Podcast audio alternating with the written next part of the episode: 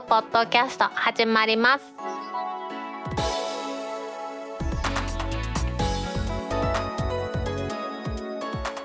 2021年11月26日タックポッドキャスト2第170回目の始まりです。この番組は天王寺アップルクラブの大道とコメントのコーナーからはタックメンバーの北尾姫とお届けします。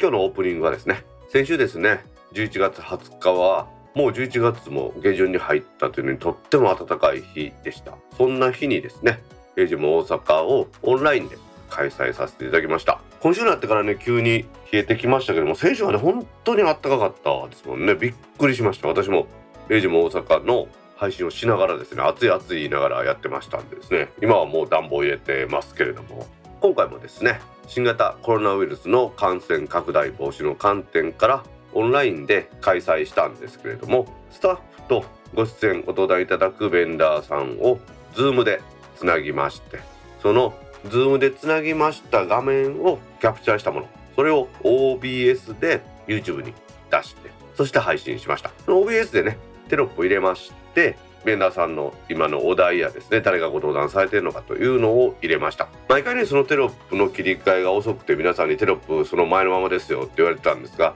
今回はちゃんとですねテロップに関しても気を配って遅れることなくしっかりと変えさせていただきました。はい、まあ、余談になって申し訳ありません。Augm 大阪ですね。これがどんなものかということを一応ですね毎回開催の後はお話しさせてもらってるんですけれども augm とは Apple ユーザーグループミーティングこれは Apple ユーザー主体のイベントで大阪のですね複数の Apple ユーザーグループこれが集まりまして augm 大阪実行委員会というのを結成しております。augm 大阪実行委員会の参加ユーザーグループはマグネットさん。ワンボタンの声で有名なあの山村さん。山村さんが今マグネットの代表ですけれども福井先生なんかも所属されているマグネットですね。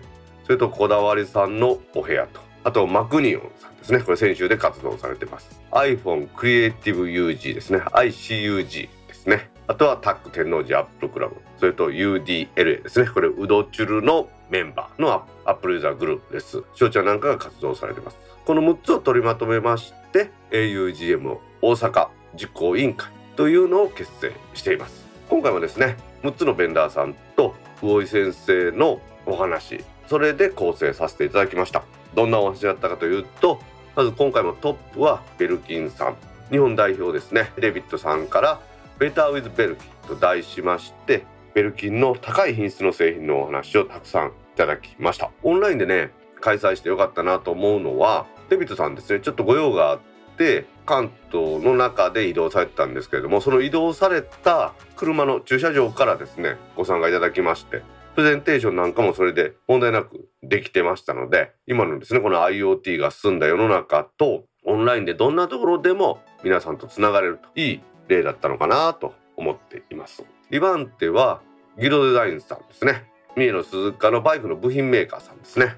その技術を利用してですね iPhone のバンパーケースなどアルミの削り出しの技術を利用しての製品のお話をしていただきました。今回はですねいよいよ予約も開始されまして12月には発売されます iPhone13 シリーズ用 iPhone13 シリーズ用のバンパーケースについてのお話。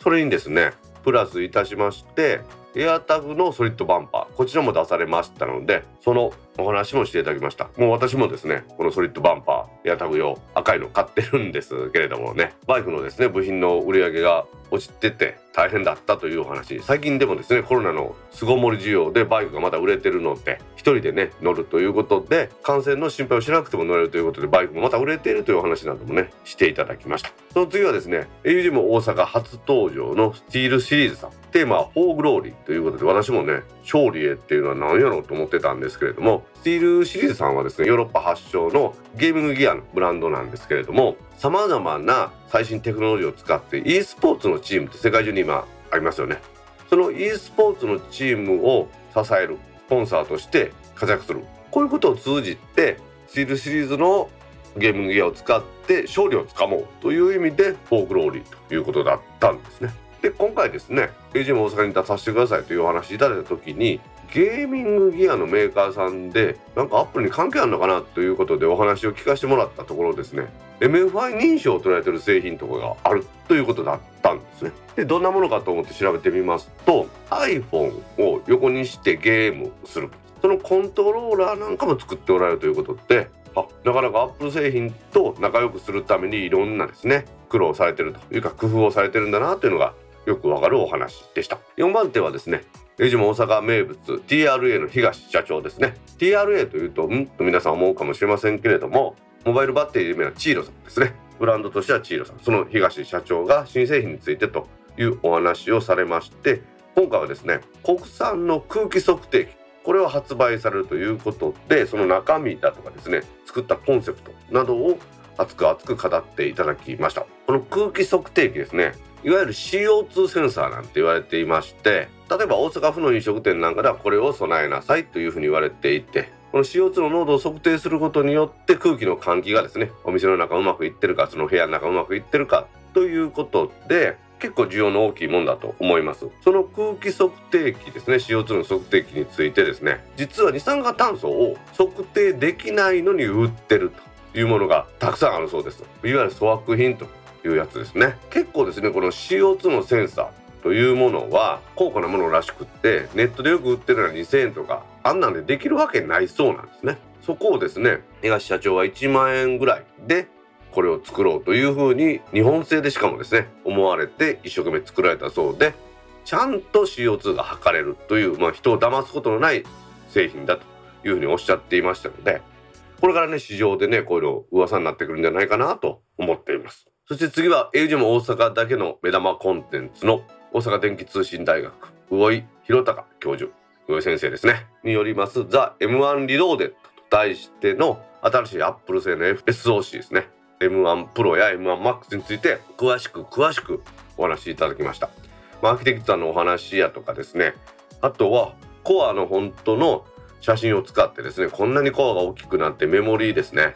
ユニファイドメモリーってやつですけれどもそれはこんなに大きくですね半導体技術で入れられてますよというお話をしていただいたりしました。驚くぐらいこのアップルシリコン M1 Pro M1MAX 特に M1MAX の方ですねすごい実力で普通の人にはいらないんじゃないかという結論に至るぐらいのお話でした。あれを聞いてねあ誰でもじゃあこの MacBook Air の M1 の普通のやつで十分じゃないかなというふうに思ってしまいましたが高性能な製品求める方もいると思いますのでどれぐらいのものかという実力する楽しいお話でした。その次はですね大阪のコンピューター周辺メーカーのエレコムさんです。大阪の商社といいますかメーカーさんでもあるというところですね。今回はエレコムプロダクトブランドの紹介と題しましてですねペン先が 1mm というものすごい細さの Apple Pencil の交換用チップというのをお話しされました。第1世代第2世代とも Apple Pencil のペン先を変えるというものに対応していまして Adobe の中尾さんですね次登場される。 Adobe の中尾さんもですね注目されてました。 Apple Pencil ってペン先がちょっと太いということと書いているものそのものがペンの太さとかで見にくいペン先の太さで見にくいということですがこの 1mm という驚愕の細さのこのペン先を使えばですね自分が書いてる線が見えるということでこれからのデザインも変わってくるんじゃないかというお話でした。そして最後は今お話出ましたけれどもアドビの中尾さんと。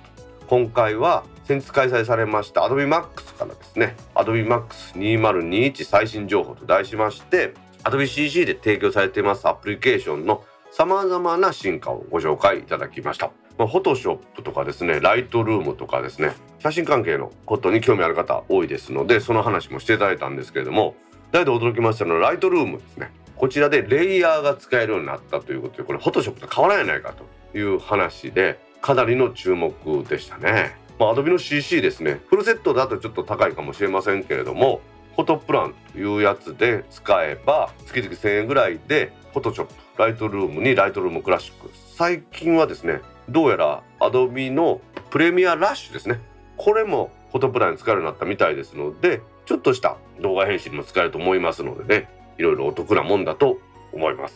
今回のね AGM 大阪のメンバー2021は残念ながらまだオンラインでの開催だったんですよね。でも感染拡大の防止エンディングでねスタッフとみんなでお話したんですけれども感染拡大の防止の観点からですね今までみんなでリアルに集まるということはしていませんでしたがコロナの感染者数も落ち着きましたしですねワクチンの接種というのも皆さん進んでるようですのでここはそろそろですね大きめの会場を借りて皆さんの間をですねお客さんの間を離してどっか会場でできたらいいなという話もちょっとさせてもらいました。エジも大阪いつものパターンでいきますとラスベガスでの CS の後カリフォルニアでの WWDC の後そして秋の iPhone の発売の後というふうにやってますので来年の2月ぐらいに次の開催することになると思うんですけれどもその時はみんなでねリアルで集まれたらいいなと思っています。アップルのユーザーグループですね。なかなかこのコロナ禍で活動できるというところが少なかったと思うんですけれどもその時でもですねこの番組の母体でありますタックもオンラインで集会をやりそしてそのタックも含めたですね大阪のユーザーグループはエイジも大阪という形でオンラインで皆さんをつなぐ努力をさせていただいております。これからもですねこのユーザーグループの活動を大事にしてです皆さんとつながっていけたらなと思います。それではタックポッドキャスト2第170回始まります。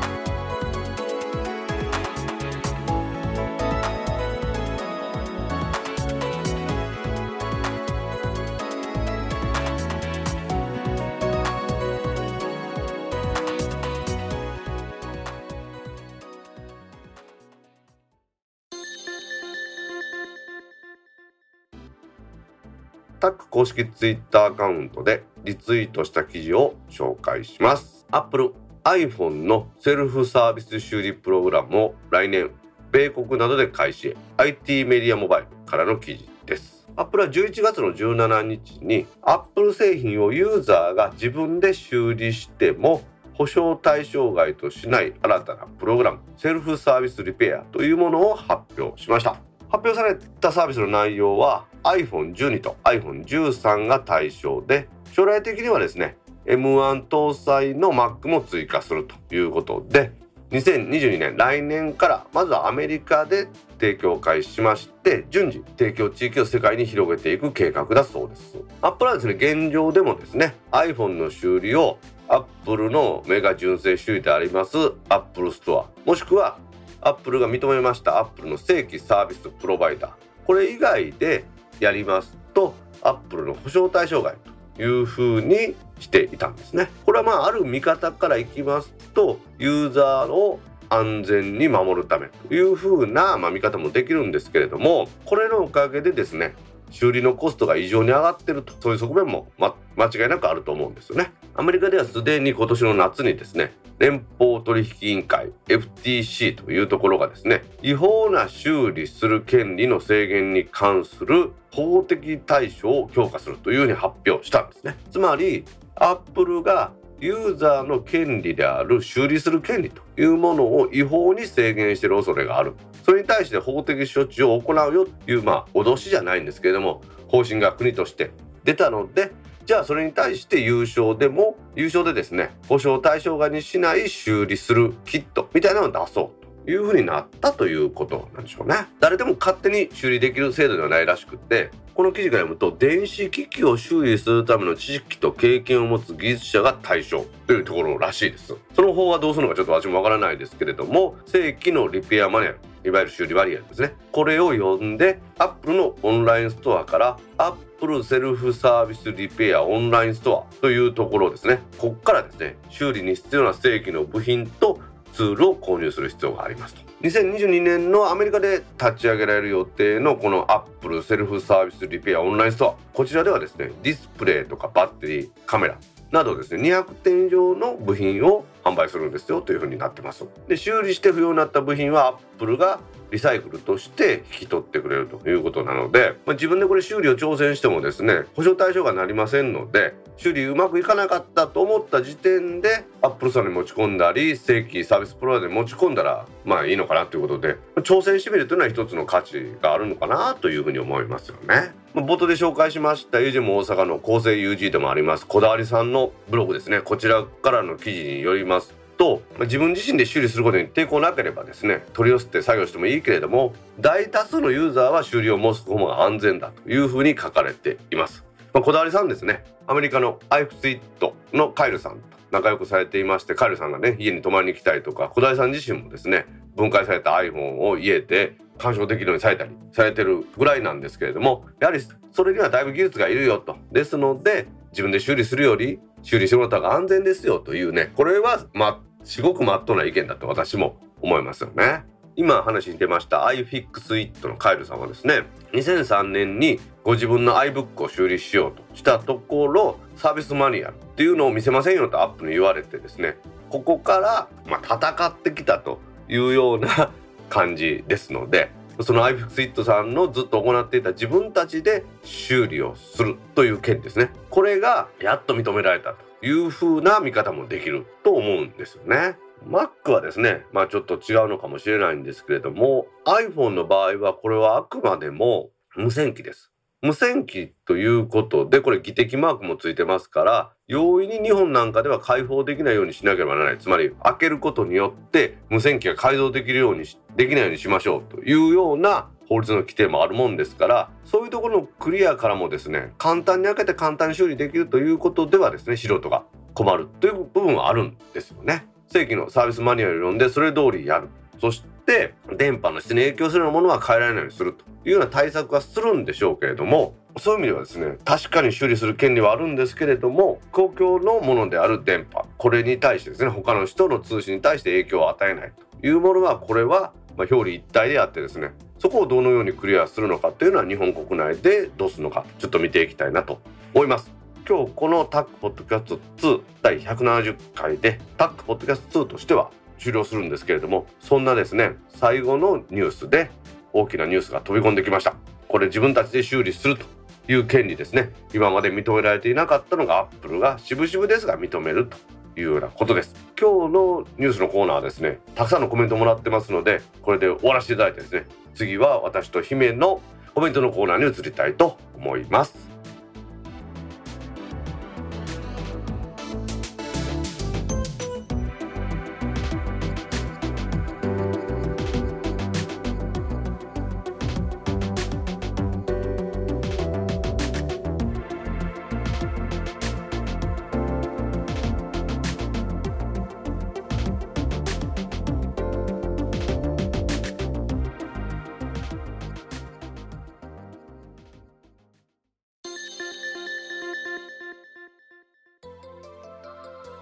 タックポッドキャストにいただいたコメントを読んでいくコーナーです。このコーナーからはタックメンバーの北尾姫とお届けします。皆さんコメントありがとうございます。はい今週はたくさんのたくさんのたくさんのコメントをありがとうございます。念押したな。まずはじめに Facebook ページにいただいたコメントの中から一部を紹介します。はいお願いします。これって結構楽しみですよね壊れている部分の修理が自身で行えるということは今まで以上にパーツも市場に流れ出すことになると思いますので亀川修作さんから11月18日にコメントいただきました。はい亀川さんコメントありがとうございます。ありがとうございます。これはアップルが来年からなんですけれども修理部品を販売するということを発表したんですね。はい。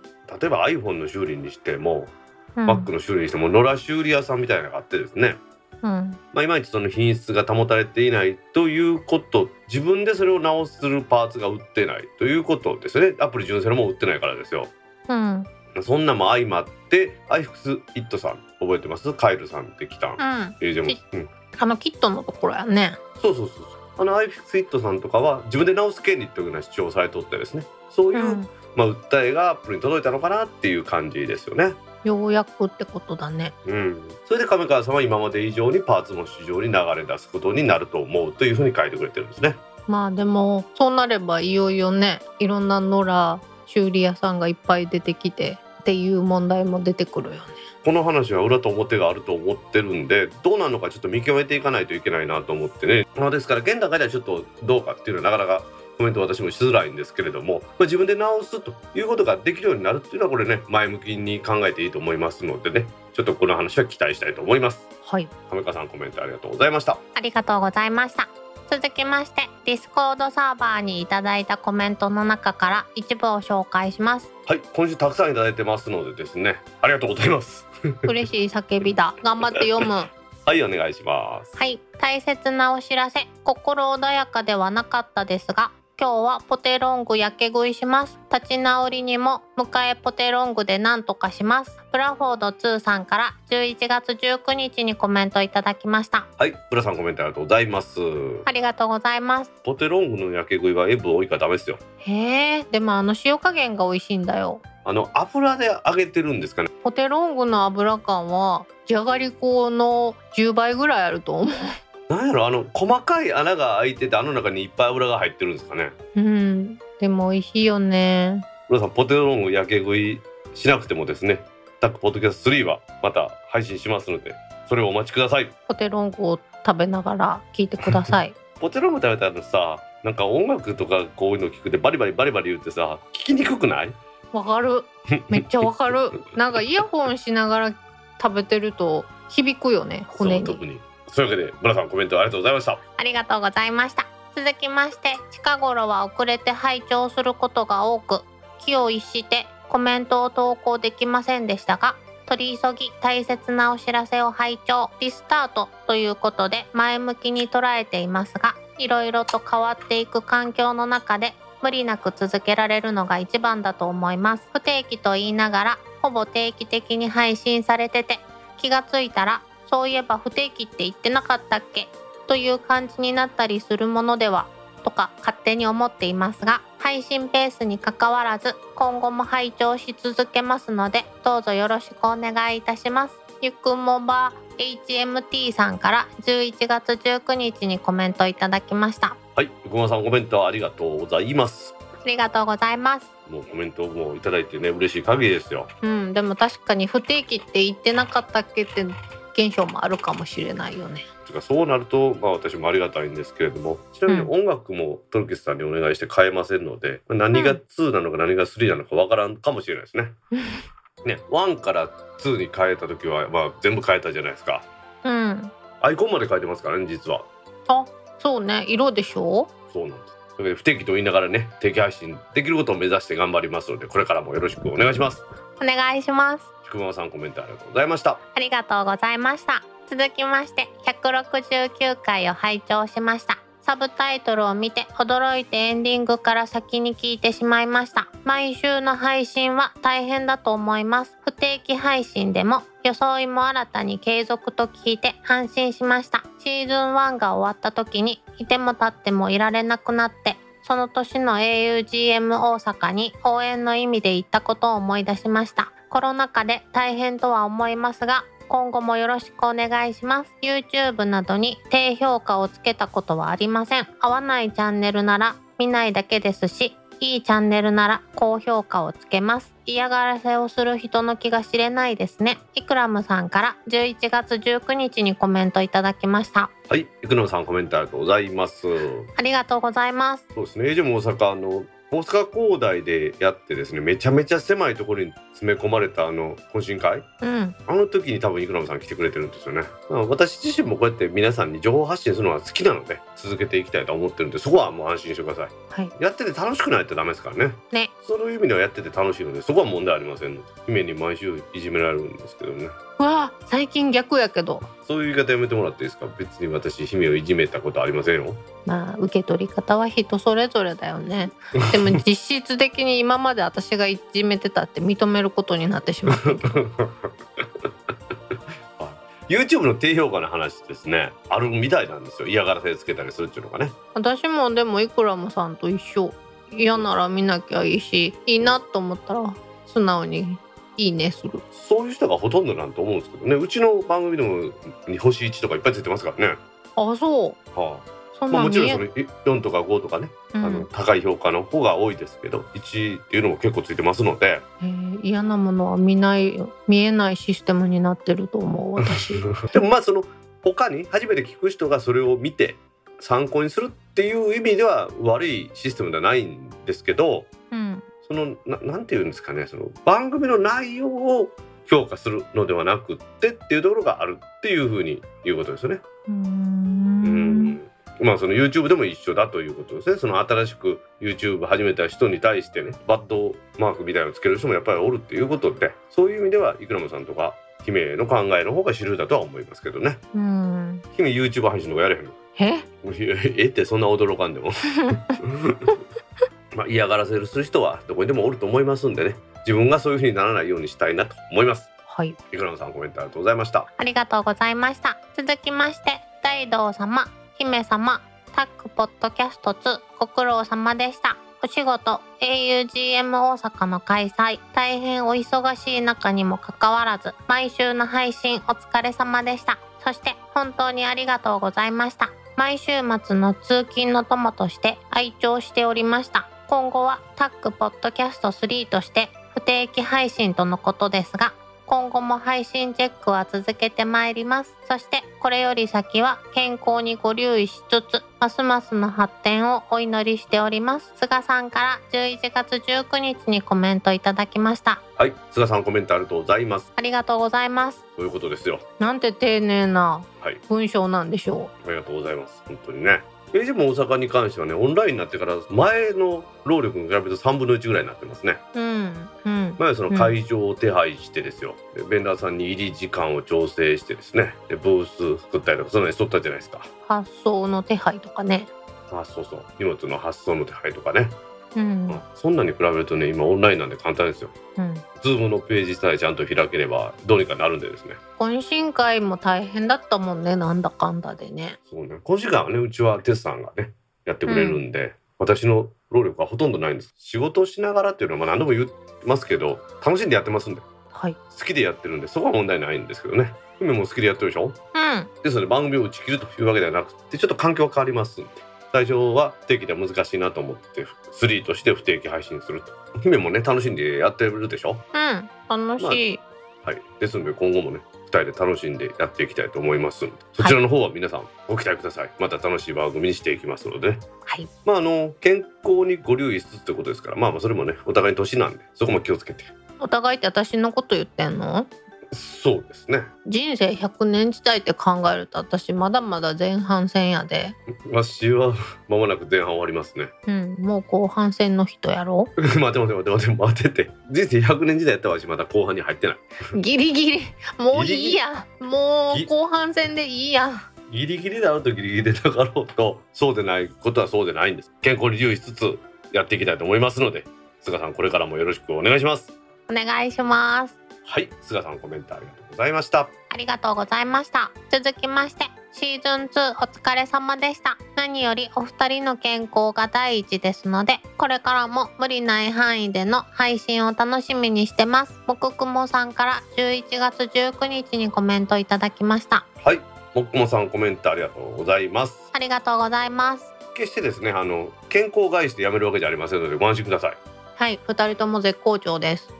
はい、タックポッドキャスト1の時はね、久代さんの体調不良ということで番組を終わりましたんで、皆さんそういうイメージが強いのかもしれませんが、もうピンピンしてますんで、私。はい、私もピンピンしております。残念ながらピンピンしてます。はい、残念ながらパンパンです、最近。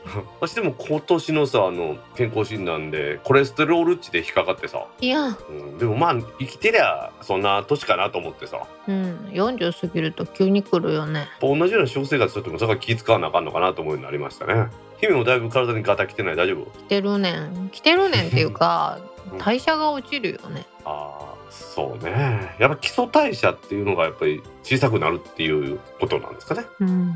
基礎代謝上げるために筋肉つけなあかんねやろ？なんか余裕や もうね、今日ね、会社のちょっと年上の人とご飯を食べに行っていて、ご飯半分ぐらい残してはって、同じようなこと言っとったわ。なんで？昔と同じように食べていたら、ちょっとずつちょっとずつ増えていくって。で、ねただうん食べ物を減らすだけじゃ痩せませんよって言ってた。ああしたら運動とかもしなあかんとそうそうそうそう。もう全く同じこと言われた。おお、やっぱりそうかと思いながら。でも私はほらこう外に飲みに出たりするのが好きなんで外食が多いじゃないですかうん。それもあんのかなっていう気がしてるんですよねある。あ、でも大道さんそんなに炭水化物食べへんよね。そんな好きではないですね炭水化物は。確かに。私麺もご飯も大好きやから太る要素しかないね。あでも私は麺類は好きよ。うん。でもこの前カラホリのカレー屋さんに行ってスパゲッティカレーを頼んでしまいました。わあ炭水化物のパラダイスや。うん。ご飯にスパゲッティにカレーやからね、最高やん。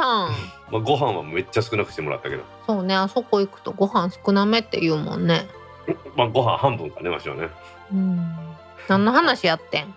健康第一で無理の範囲で配信をしてくださいっていう話。あたかも私がなんか脱線させたみたいな持っていき方したね。わ。違うんですか？怖いね編集って。いやいや編集じゃなくてこう別にベタで流してもそうなってますよ。わ。覚えてますもん明確に。わしは健康第一でやっぱり代謝が落ちたりしたら大変やねって話をしたら姫が会社の人と食べに行ったって話に切り替えたんでもういよいよ流してるやん。いやいやまあせっかくねたくさん今日コメントいただいてますから全部こう一個ずつ紹介してはそれに関する話をするっていうのがまあこのタックポッドキャストの基本スタイルなんでそれでやっていこうかなと思ってですね。コメントがないと私がいなくなっちゃうしね。まあそうですね次から不定期配信になると配信と配信の間が長くなるからいっぱいコメントが来ますから安心してください。そうかなそうかな。リスナーさん次第だと思うよ。次いつ読まれるかわからないからまあいっかってなってしまうかもしれないけど、まあそういうのやめてくださいね。まあ、そこは私もちゃんと収集しておきますんでね。安心してください。はい。なので、ぜひ今後もよろしくお願いします。というわけでもっくもさんこれからもね健康に留意して配信続けますのでお聞きくださいはいもっくもさんコメントありがとうございました。ありがとうございました。続きましてコロナ禍によって失ったものはたくさんありますが逆に得ることができたものもありその一つがこの番組との出会いでした。いつも楽しく愉快な気持ちで濃い情報を必死に咀嚼しながら拝聴してきました。私の職場である西宿城からそう遠くはない天王寺からの熱いメッセージはアラカン親父の消えかけた情熱に再び火をつけてくれ。iPhone、iPad に加えて M1MacBook Pro をパックパックに入れての通勤カフェでの技術習得という新たな習慣を与えてくれました。末永くお付き合いくださいますよう休息充電しながらゆっくりお続けください。雪久笠井さんから11月20日にコメントいただきました。はい笠井さんコメントありがとうございます。ありがとうございます。まあそうですね。天王寺に今メンバー誰もいないんですよね。そうね。私が住んでるのは浪速区なんですけどまあ浪速区は天王寺区の隣なんでまあそんな遠くないんですけどね。うんでも天王塾ではないね。あなんかすいません。うん。西九条から天王寺はそうですね。お大阪以外の人から見るとそんな遠くないと思うかもしれませんけど。でも環状線で4分の1周よりちょっと多いくらいじゃない？西九条のね環状線の駅はめちゃめちゃ混むんですよ今 USJ 行くのはから一回じゃないですか。桜島線ね。いいやん西九条両方開くねんで扉。なんか扉両方開くとそわそわせえへん？九条のね商店街とかは本当賑やかで好きですけどね。うん。高架下とかも楽しいよね。最近長いこと言ってないですね九条の商店街も。アラカン親父の消えかけた情熱に再び火をつけてくれって。ちょっと読みながらワクワクしちゃったまあそんな大したことを私話してないんですけど私の好きなことをね 好きなだけ話してるだけなんで、まあ、そう言っていただけるとなんか嬉しいですね。はい。うん。前半戦はかなりの情報番組としてやってきたっていうことなんですよ。だから。なんかちょっとなんか。私はそうそういうねこうなんていうんですかねこう情報を集めてお話しすることもできるしまあこういうフリーな話題も話できるということをまあみんなに知ってもらいたいってことですよ。こうこういう話のが好きなんですけど、オールマイティって言ってんの？まあねオールマイティというかまあなんとかプレイヤーってやつ。オールラウンドプレイヤーってやつ。まあまあまあ。まあごめんごめん。まあそれ以上褒めんでええんでそんなもんでいいよ。あいいですか？そういうわけで酒井さんうちの番組もね末永くお付き合いください。はい。笠井さんコメントありがとうございました。ありがとうございました。続きましてタックポッドキャスト2の配信お疲れ様でした。忙しい中定期配信は大変だったのでしょうね。毎週楽しく拝聴しておりました。タックポッドキャスト3は不定期ながら配信されるとのこと。楽しみにしております。修吾さんから11月20日にコメントいただきました。はい修吾さんコメントありがとうございます。ありがとうございますまあ、忙しいというほどでもないんですけどね。定期配信するというのは、まあ、結構な感じで制約はあったんですけど、まあ、楽しく何でも言ってますからやってますんでね。そこはまあまあ問題なくやらせてもらいました。はい、各ポッドキャスト3はですね不定期配信でやらせていただくということはもう何度も申し上げてるんですけれども番組の構成内容についてはちょっといろいろとやっぱり悩むところがあるんですよね。リアルタイムのニュースが届けられないもんね。そうそうそうそう。そうなるとなんかフリーなトークとかねそんなんで、まあ、情報を一つに集約してやるっていうのも一つの方法かなと思って考えてますんでそこに関してはねまた不定期になってからちょっと考えてみたいと思いますが皆さんにね私の好きな情報を届けるというスタンス。これでずっとやってますんでそのスタンスは変えずにやって、まあ、その方が皆さんにね私のチョイスしたニュースということで喜んでもらえるのかなと思ってますんでこのまま伝えていきたいと思います。はい。毎週ね聞いていただいてるってありがたいことですよほんまにね。毎週毎週楽しいニュースがあるっていうこの IT 業界ってすごいですよね。ね今だからこそだよね。簡単にねウェブを使ってニュースも収集できるしですね。さらにほら個人のブログとかからも情報収集できるじゃないですか今はうん。なのでねその明らかにその広告みたいなやつとかをできるだけ排除してやるっていうこともね考えてやってましたんでそういう意味ではこれからもそういうスタンスでやっていきたいと思いますのでご期待ください。はい。ひごさんコメントありがとうございました。ありがとうございました。続きましてツイッターでハッシュタグタックキャストとタック宛てにツイートいただいた中から一部を紹介します。はいお願いします。はい。姫ポテロング3個買いました鼻に入れるのは勘弁してください。イクラムさんから11月20日にツイートいただきました。イクラムさんコメントありがとうございます。ありがとうございます。イクラムさんディスコードの方にもいただいたんですけれどもツイッターにもね ポテロングの話いただきましたんでこちらでも紹介させていただきます。これねエアリアルもね、地味に映ってんねんで。そうそうエアリアルも右に映ってますね。あ。私に大好きなチーズ味やでしかも、ポリポリポリポリ言いながら友人も大阪見てもらったっていうことなんでしょうね。うん、サックサクですサックサクやん。もうポテロング食べたくなったわ。ポテロングねバカで収録中食うたらあかんねこれ。すごい音するからね。え？でも氷の音カランカランやってるんやったらポテロングのサクサクもいいんじゃん氷の音なんか一切してませんよ。えー、私今日だけでも3回聞いたけど。大変やったんやからあの途中で缶のチューハイこれ何やったっけあの大木さんの好きなやつ、ね、こだわりレモンサワーレオンレモン堂の鬼レモン。はあ鬼レモン派か私ノーマルレモンサワーが好あきレモンこれを氷たっぷりのこのタンブラーに注ぐっていうことをやってたんです。何が大変なん？ね音出んようにするのが。えでもさっきから私がコメント読んでる最中カラカラカランカランカランって聞こえとったで。最近ねできるだけ冷たいもの飲みたいなと思ったらこのアルミのタンブラーがいいんですよね。うん。アルミのタンブラーねこう音がうるさいんですよ。ほら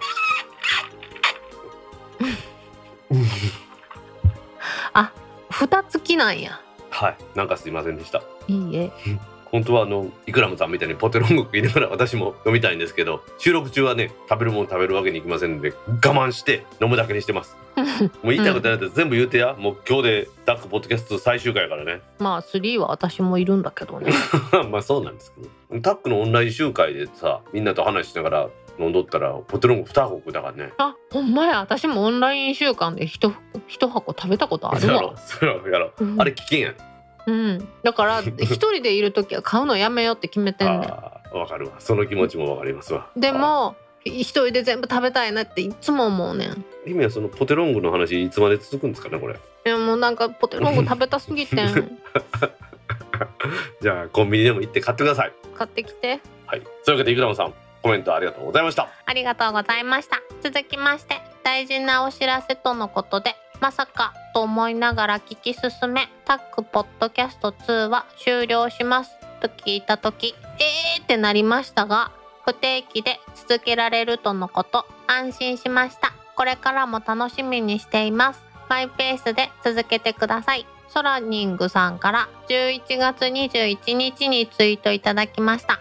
はいソラニングさんコメントありがとうございます。はありがとうございます。い大切なお知らせって書いたのよかったでしょ、うん。まあ、姫との大切な時間でもありますから。わあそうっすね。まあまあこうやってね週に1回姫といろいろと話しながら世の中の動きを語るっていうのも楽しいじゃないですか。漫才とかでもさどっちかがネタ書かなあかんやんか。うん。まあそれと同じでどっちかがネタを書いて2人で楽しくやるっていうのが大事かなと私は思ってましたんでね。はい。君もなんかチョイスしてくれてもええんやでニュースとか、えーピクセルだらけになるで。まあピクセルもねデュアルシムにしたら緊急通報ができないということで総務省のあの技的不適合リストや 確認リストやろ？あ不適合等ね。10やからね。ねあ iPhone と仲良く撮ってますからね まあ構造的にそういうことなんやなっていうのが分かりました。デュアルシムにして片っぽをデータシムにしておくとやっぱああいう不具合出るんですね。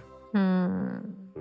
まあまあ。解決策はデータ通信を音声通話ができる SIM に設定するっていう。まあそりゃそうやろうと思いながら。笑うな笑うな。いやいやそれは iPhone も一緒ですから。どちらもなんかねアップデートで治ればいいなと思ってますけどね。はい。というわけでソラニングさんこれからもねマイペースで続けますのでお聞きください。はい。ソラニングさんコメントありがとうございました。ありがとうございました。続きましてびっくり。みどりんさんから11月19日にツイートいただきましたはいみどりんさんコメントありがとうございます。はありがとうございます。いみどりんさんも毎週コメントありがとうございます。みどりんさんとは長いことお会いしてないですね。ワンボタンの声とうんアップルクリップ合わせて2000回記念かなんかで渋谷でイベントがあって私とか柴さんも登壇して大西ゆかさんなんかとディスカッションみたいな感じで話させてもらったことあるんですよ。はあ。その時が最後ですからねだいぶお会いしてないんでねまたリアルイベントやったら大阪来てください大阪。大道さんが東京に行ったらいいんじゃないの？でも新幹線で2時間ちょっとやで。東京怖いもん。で飛行機乗らんでも行けるで。飛行機乗らんでもいけるね新幹線でねうん。飛行機は嫌。あはい。わしが飛行機乗った方がびっくりやろ。びっくり。あはい。にゃ喧嘩してはる。しかしまあびっくりしていただきましたけれどもまあこれからも続きますんでね。そこはご安心ください。ーはい。これからもみどりさんじゃあお聞きください。みどりさんコメントありがとうございました。ありがとうございました。続きまして突然の発表驚きました。今までお疲れ様でした。そしてこれからも無理のない範囲でよろしくお願いします。おまけのコーナーがしんみりしてて悲しいよひまちゃんから11月19日にツイートいただきました。はいひまちゃんコメントありがとうございます。ありがとうございます。しんみりしとったかな。はいそうですね。ひまちゃんもまあまた出てもらいますわこの番組ね。はい。番組のやり方を変えていけばそういう風に広がるのかなと思ってですね。まあ、前半戦フリートークみたいな感じでフリートークというか興味のあるネタでこれにテーマで話するとか例えば、それで柴さんとか来てもらってひまちゃんに来てもらって話するとかっていうのもある楽しめるのかなと思ってんですよ。ひまちゃん大忙しやな。ひまちゃんねご自分の番組もあるし電気屋ウォーカーさんのレギュラーやし、うん。ねうん。まあ、ですので無理のない範囲でひまちゃんにもお願いしたいと思ってますんで。いろんなところでひまちゃんに出会えるってことだね。まあね、まあでもうちの番組は基本的にはその私が取り上げるマニアックなニュースっていうふうに思ってますんで。でもひまちゃんも大概マニアックやで。あまあそうだけどあれが違うんです系統が違うんですよ私とひまちゃんは。ああだから面白いんだよ。ででも私自分の興味ないことに関してはちんぷんかんぷんなんで。なので意外とそういうとこ弱いんですね。そういう意味ではその自分が得意で話を広げられることをこれからも取り上げていきたいと思ってますので皆さんご期待ください。はい。ひまちゃんコメントありがとうございました。ありがとうございました。続きまして冒頭の予告から不安な気持ちになっていたら次回で終了。長い間お疲れ様でした。と思ったら不定期配信で第3シーズン配信とのことで少し安心しました。第3シーズンも拝聴させていただきます。君彦さんから11月19日にツイートいただきました。はいきみこさんコメントありがとうございます。ありがとうございます。3をするかどうかっていうのは悩んだなんていうこと一個もありませんので単に2で続けられるのはレスリーに切り替えただけですのでそこはご安心ください。配信形態がちょっと変わるからね。そうですね配信形態がですね。もしかして毎日配信になるかもしれないですよ。もう頑張ってください。人さんとこみたいに。はあ。1回10分ぐらいの番組で毎日。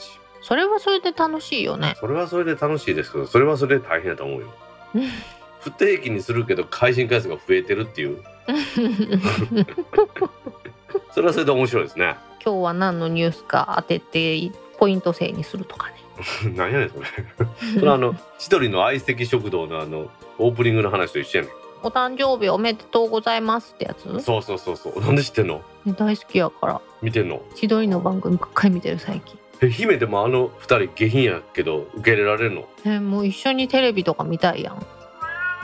あはい。わかりましたえ ツッコミとかめっちゃ面白くない？ちょ っと何言ってるかわからない世界でした今。わあ。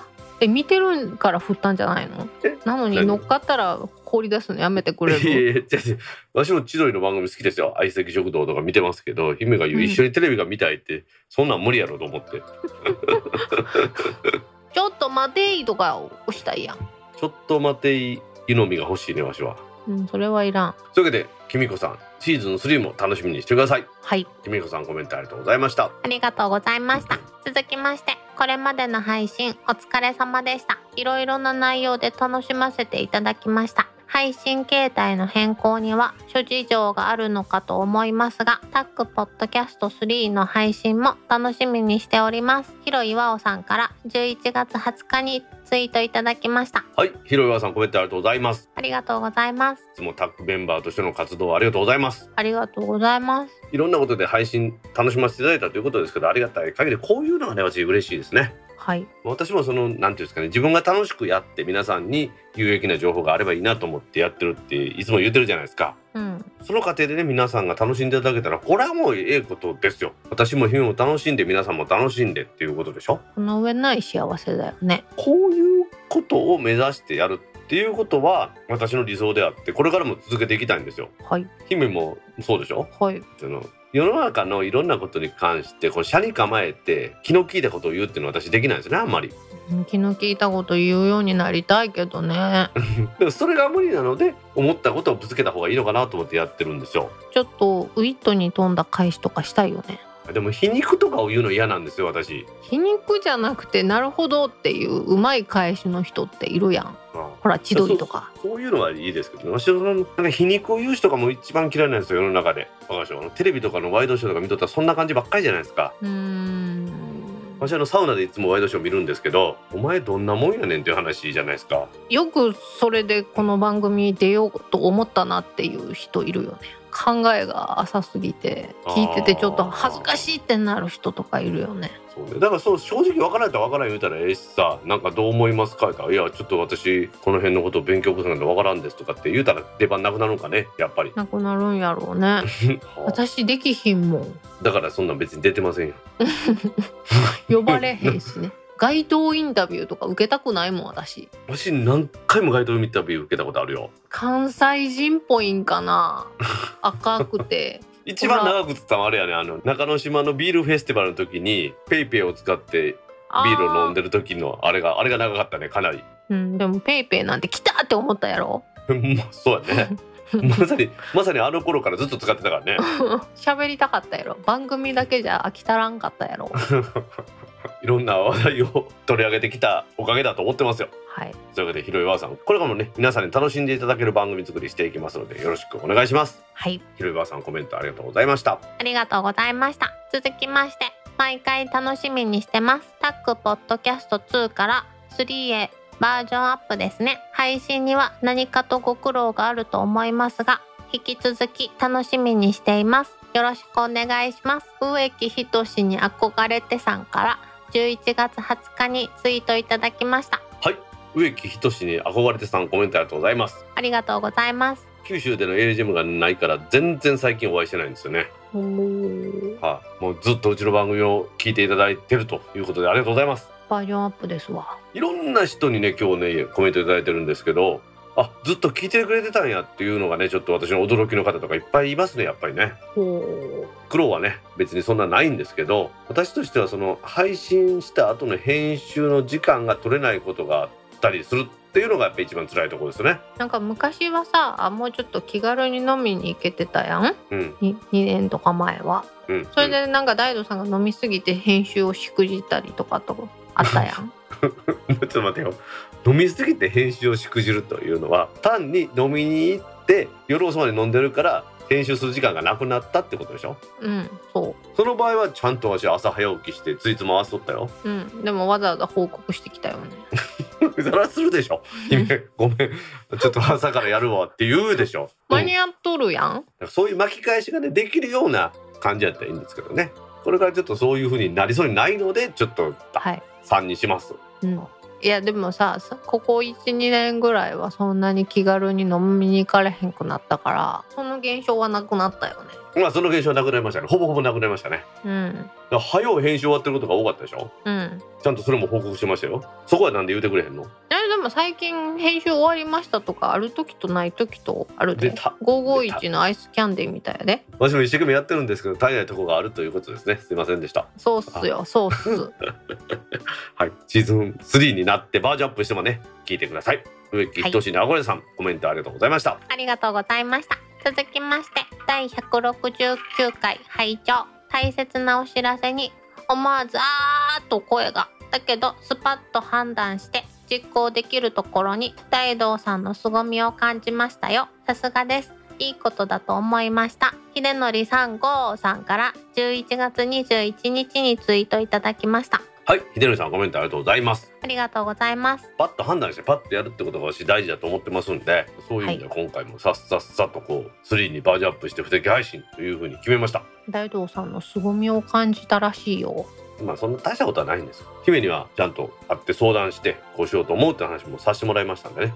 はい。ちゃんと姫と家まで行きましたから。家まで行ったって別に姫の家に上がり込んだわけじゃなくて姫のお お家の近くまで行ってそしてねあれ何食うたやったっけお肉。ステーキや。ステーキ食いながら話しましたね。うん。あステーキ美味しかったね。美味しかったね。スープが美味しかったね。これまたね。なんかでも今の季節なんか知らんけど他に客来えへんかったもんな。ランチタイムに。うん。ウーバーとあのディディの何？そうね。そうね。そうあれがひっきりなしに来とったやんか。厨房でなんかめっちゃマスター忙しそうにやってるから何やろ思っとったら次々注文が入っとったよねあれね。うん。外で待ってたねそうそうそうそう。あびっくりしたね。あのリスナーさんもびっくりしたと思うけど私もそのお知らせを聞く前一番ビビったよね。え どういうこと？え報告がありますみたいな、いや報告じゃないそうそう相談ね。相談ね、うん、直接会って話したいみたいな言われて。本当に体調が悪くてもう余命がいくばくもないみたいな感じやと思ってちょっとビビってたよね。ああなるほど。まあまあじゃあ本当にそうなった時もそういうふうにしますわ。もうその手には乗らないよ。その手には乗らんてね。別にわしそんな健康状態が悪いようななんていうんですかね。雰囲気醸し出してなかったでしょ？いやでも直接言わないといけないみたいな言ってたじゃん。もう直接言わないといけないでしょ？今から思えばあそうかって思うけど あの時はなんかいつ空いてるのみたいな。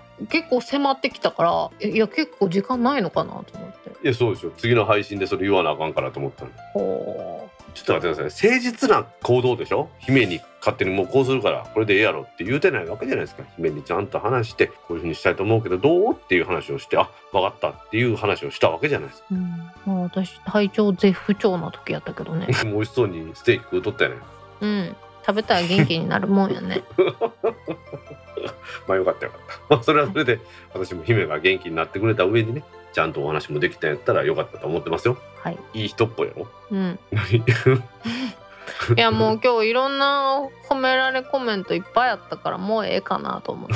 あ わかりました柳さんそういうわけでねスパッと判断して次の番組に切り替えることにしましたがまたねいい方向に向かいましたら定期的な配信に近いことをやりたいと思ってますんでよろしくお願いしますはい。ひろねさんコメントありがとうございましたありがとうございました。今週のコメントは以上です皆さんコメントありがとうございました。当番組宛てのコメントは3にバージョンアップしましても Apple Podcast アプリのレビュー Facebook ページのコメントタック公式ブログへのコメント Discord サーバー Twitter のメンション「ハッシュタグタックキャスト」などで引き続きお待ちしていますお待ちしてますよ。皆さん今週もたくさんのコメントありがとうございましたありがとうございました。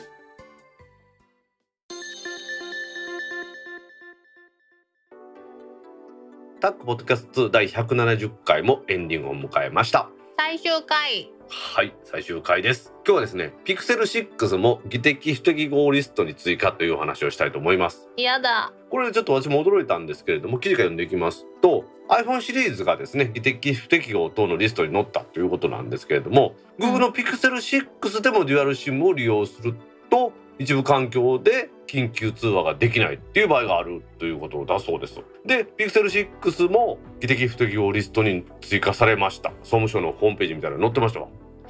ただねただねこれ不思議なのはうん。Pixel 6 Pro は問題ないらしいんですよ。うん。何がちゃうねんって話でしょ。ね。なのでまあそういう意味では原因究明はそんな難しくないんでしょうねピクセルの方はね。うんもう iPhone はほらもう iPhone10S 以降でしたっけ？とにかくもうみんなずらずらずらっとダメだったじゃないですか。うん。まだ救いがあんのじゃないかなと思ってるんですよね。うん。何、まさかまさかだよね。あんなに私 iPhone いやいって思ってたのに私もやん。でも姫はでも問題ないじゃないですか。楽天モバイルとドコモ入れとってどちらも音声通話可能 SIM でしょ？うん。なので問題ないですよ。アーモにね今度変えるって言うてますけどアーモに変えたところで問題ありませんからそういう意味では姫はそういう可能性がある端末を使ってるけれどもそういう条件はないってことやからそこは安心してください、はい。まあ、今回の話この程度なんですよ。ピクセル6もね早くこれに対して Google からの対応が行われて問題なくなればいいなと思います。はい。最後にタックポッドキャスト配信を振り返ってという話をしたいんですけどいいですか？はい。私はやっぱりね思い出に残ってるのはタックポッドキャスト1を終了して2をやろうっていうのを姫に相談したんですよねうん。で姫にちょっと出てもらってもいいかなって相談したじゃないですか、うん。まあ、相談したんですけどまあちょっとなんかこういつその声かけようかっていうのをこうなんかタイミングを逸してですね第1回と第2回は姫なしで配信したんですよね。うん。でめっちゃ怒られたんですよねなんか。いやびっくりするよね 今そのことをちょっとどういうふうに思ってたのか語ってもらっていいですか？私もあんまり聞いてないんでちゃんと。いやいやびっくりするよね。えそれも事細かく心情をお話ししましたよね？あなたは私に声をかけました。ちょっと悩んだけどお受けすることにしました、はい。あれ配信始まってる？どういうことやっていうね、これは言った方がいいのかこのまま何もなかったことにして生活をしていくのがいいのかってちょっと悩んだよね。その距離感もつかめてないしさ。ななるほど。いや別に悪気があったわけじゃないんですよあれ。なんか姫って言って忙しいかなと思ってちょっいやとまあ悪気がないのが一番悪いよね。素でやって人を傷つけるって生きていく上で あ怖くない？うわなんかこうあれですね最終回やから言いますね。いやいやいやいやいやあの時の衝撃よまあでも3回からちゃんと出てもらいましたからね。ちゃんと。あ私は1回目から出してもらえると思ってたけど。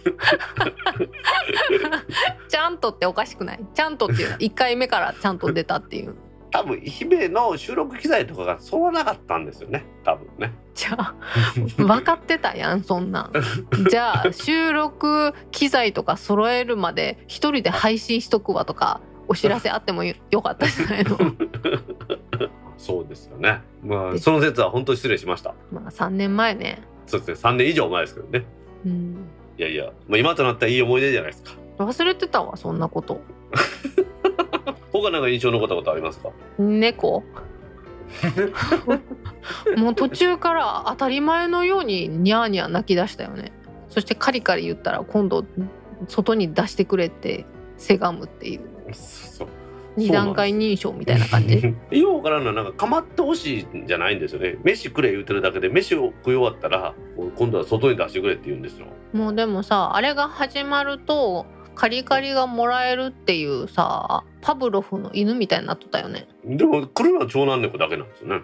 笑い話みたいな話ですけどみんなにご飯あげるじゃないですか。一人だけにあげるわけにいかんから。うん。長男猫食うてなかったりするんですよ。え？そうなんや。そう。え何だったんだろうっていう話ですよね長男猫次男猫が食べなかった分は三男猫が全部食べるん ででお腹周りだけプクってするんやろ？そう、はい、体小さいくせにめっちゃ体重重いですからね。うちの次男猫は実は多分体格というか体の長さだけは長男より大きいんですよ。病院に連れてっても「この子は本当体が大きいですよね」って言われるんで。ただ痩せ細ってますけどあのにゃんこは喋るように泣くんやなっていうのをこの収録で学びました。ニャーニャーニャーニャー言うとかね。ニャーいやニャーニャー。明らかに文句言ってる時とかあるもんね。飯食えって言うとるやろ。うん。で出て行けって言ったら出て行ってって言ったら文句言うやん。喋ってるみたいよねあの子たち。おらせろおらせろっていうから。わしはでもまあいろいろと思い出あるけど姫と一緒に山形にコーヒーさんとかとお話しながら収録したじゃないですか、うん。まあ、あれも楽しかったね。みんなの前で公開収録もしたよねしたしたしたしたしましたかな？しましたかな？で公開収録で足れへん部分はあれ山形のホテル撮ったんやったっけ？なんかさ懇親会場で呼び出したのよね？いろんな人ね。呼び出した。呼び出した。トマト屋さんとかさあのめちゃくちゃ寒いさあの5回ぐらい吹き抜けのなんかホールがあったやんか。うん。何やったっけ？あの椅子特徴的やったよね。芋芋煮芋煮のそうだ。芋煮の鍋になってる何丸いテーブルと椅子みたいなやつって話聞集いたよね、中できへんところでずっと喋っとったよね。行きましたね山形も。うん。自分の番組名噛んじゃう人いたよね。そう。あれ山形が一番遠い遠征かね。私はね。うん。そうかそうやなその後な結局コロナになってそうやね。どこにも行かれへんかったもんね。あの山形ギリギリやって。ほんまねいや本来であればいろね全国各地の AGM に行ってさ姫と一緒にいろんなリスナーさんと交流したりとかねインタビューしたりっていうのをやりたかったんですけどそこできてない。これは3でやるべきやなこれは。だと思います。3はさすらいの旅人になる？さすらいの旅人になんの？それはそれでまだ問題あるけどな。い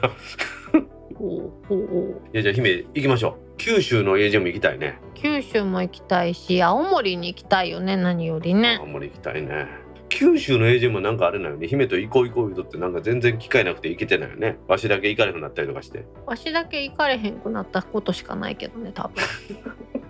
理 由なんかこうグサグサってくるようなこと平気で言えるようになりましたよね。ね。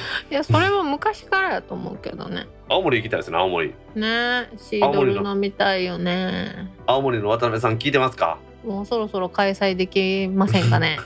山形はあれかな。もう2年前やからあと5年は開けなあかんもんな。秀樹さんの周期で行くと。えー、もうあと3年ぐらいでいいんちゃう？場所も良かったしね。もう山ね形駅から近いもん駅ねから近い。新幹線止まる駅からあんな近い AGM なかなかないで。もう何でも美味しいもんね山形ってね。なんでも。お酒もお魚もお肉も全部美味しいってすごいよね肉もうまかった。でもあの鹿児島宮崎も負けないぐらい美味しいですよ。何でも。鹿児島うん。宮崎に行きたいな。えー、九州もいいね。沖縄はちょっとやめときましょう。なんで？沖飛行機やからやろ。そうですね。それが一番大きいですね。要素として。船で行っていいんやったらいいけど。うん私は現地で待っててあげる。船旅楽しみましょうよ一緒に姫。いや楽しむけど大道さんとは行かない ちょっと待ってよ。何やねんお前なんでこうな番組最終回ですよ夕日に。そんななんか衝撃の告白すんの？えだって。ね いろいろ気使うやん私が。いろいろあそうですか。そういうふうにはお見受けできないですけど普段からね。え？まあそういうわけで結局コロナのおかげでね全国各地に行けなかったこのタックポッドキャスト2の期間でしたけれども3になったらね皆さんにまたお会いできるように私も姫も願ってますのではい。いろんなところで皆さんにお会いしましょう。はい。今年の番組忘年会は無理やな。このまま行くと。結局できてないんだよね。うんまだまだ無理やな。うんまあまあ逆に言うとタックの新年餃子会も毎年やってるやつも来年もまだ無理やろうな。無理かな無理かな。まあ、皆さんと落ち着いたらね、まあ、番組オフ会みたいな感じでお会いしたいと思ってますしあとは各地の AGM にね行ったらぜひお声かけください。はい。ではこれでタックポッドキャスト2を終了します。皆さんお聞きいただきありがとうございました。次回からはタックポッドキャスト3として新たな番組を配信する予定です。はい。では皆さん次回も聞いてくださいね。聞いてくださいね。ちなみにタックポッドキャスト3第1回は来週の12月3日に配信する予定です。予定ですよ。はい。バイニャー